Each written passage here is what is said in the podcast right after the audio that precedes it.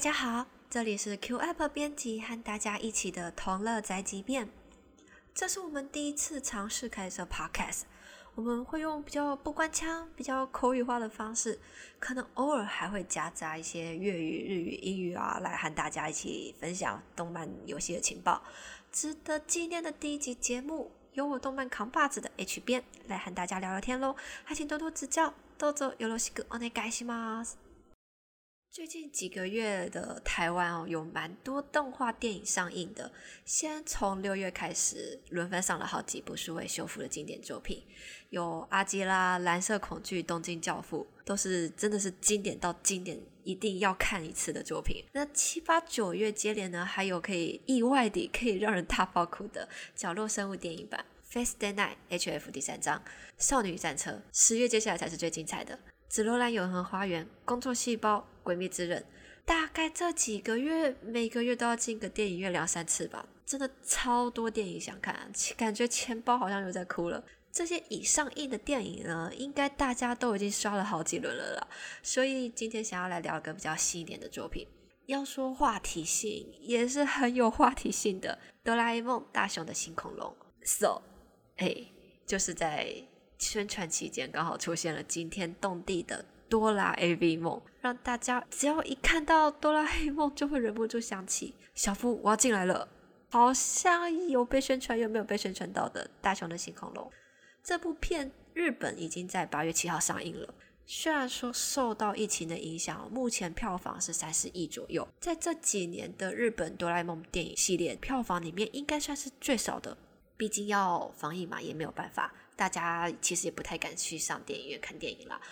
但普遍的观众评价是好评的。大多数看过的人哦，都表示这部片应该可以称得上是哆啦 A 梦电影系列中这个令和元年新时代的代表作。那么这部片在九月二十五日已经在台湾上映了。今天就让我们先抛开那个 A V 梦，来聊一下大雄的新恐龙吧。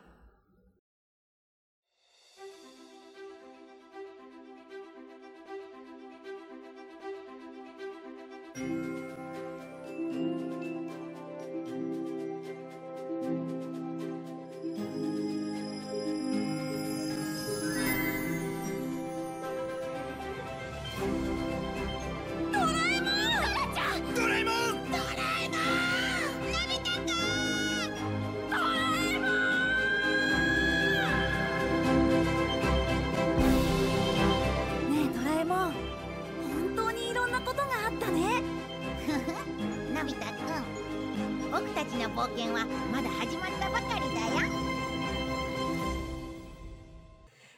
《哆啦 A 梦：大雄的新恐龙》故事发展大概是在说，大雄、胖虎、小夫、静香他们四个人呢去恐龙博物馆参观。大雄就和平常一样了，就夸下了海口，说他要找到还活着的恐龙，因为他相信现在应该是还有恐龙还活着的，所以他要找到他们，给胖虎和小夫一个好看。但没有想到，他真的在博物馆有一个挖掘化石体验的地方，就找到了恐龙蛋的化石。好，把他们带了回去，让哆啦 A 梦用时光布呢，把这个化石变回原本恐龙蛋应该有的模样，而且还孵化了出来。那孵化出的是一对双胞胎的小恐龙。这对小恐龙呢是没有发现过的新品种，在图鉴上是找不到的。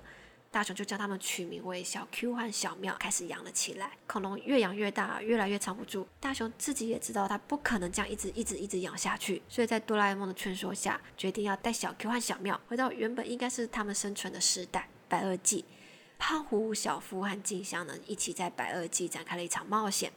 剧情大概发展是这样子啦。可能有人听到大雄的新恐龙这个标题、这个名字，会觉得，嗯，之前是不是好像出现了？好像有看过、有听过类似的剧场版。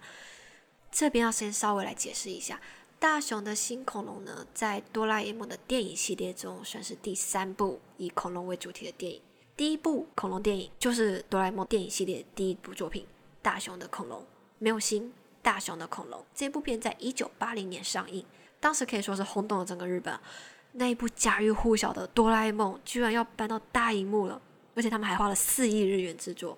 在当时以结果来说，一九八零年的大雄的恐龙是相当成功的，它开启了哆啦 A 梦电影系列的道路，而且也奠定了之后电影系列的故事走向。就是可以看到稍微变得成熟懂事一点的大雄，哆啦 A 梦也不会就是马上出手帮忙，而是会默默守护的。大雄、胖虎、小夫、静香，他们之间也会互相帮助、互相扶持。就是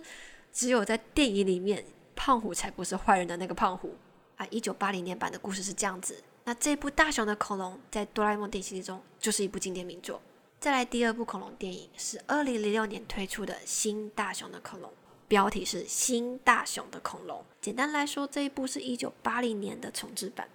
因为哆啦 A 梦的动画在二零零五年的时候，因为声优的年纪越来越大的关系，所以他们换了新的制作团队跟新的声优阵容。那企划团队呢，想要用回归初心、重新出发这个概念、这个想法来向大众宣传新版的哆啦 A 梦。所以他们决定要来重置一九八零年的大雄的恐龙。新版哆啦 A 梦就是后来大家说的水田版或水田三葵版，因为哆啦 A 梦的新的声优是由水田三葵来配的。那这一部新的呢，新大雄的恐龙，在当时制作的时候，除了加入了一些新的恐龙学说进去之外，剧情方面也有不少的改动。对当时的小朋友，或是你以前有看过一九八零年版的大人来说，其实都有新鲜的地方。那这一部作品呢，在电影系列中也算是蛮成功的一部。最后第三部就是这一次二零二零年上映的《大雄的新恐龙》，标题有点哑哑可惜。《大雄的新恐龙》这不是 remaster，也不是 remake，它不是复刻，也不是重置，就是一部完全新作。它刚好新作推出这个期间呢，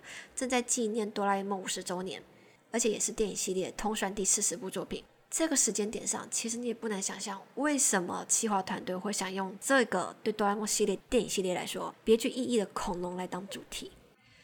大雄的新恐龙呢，它就是一个完全全新的故事嘛，是一部完全新作。但其实还是有蛮多的台词跟场景是可以看到有大雄的恐龙的影子的。如果是有看过一九八零年或二零零六年版的观众呢，应该是会蛮有共鸣的。好像是有种对前作致敬，但是有些场景又有点关联或是暗示的那种感觉。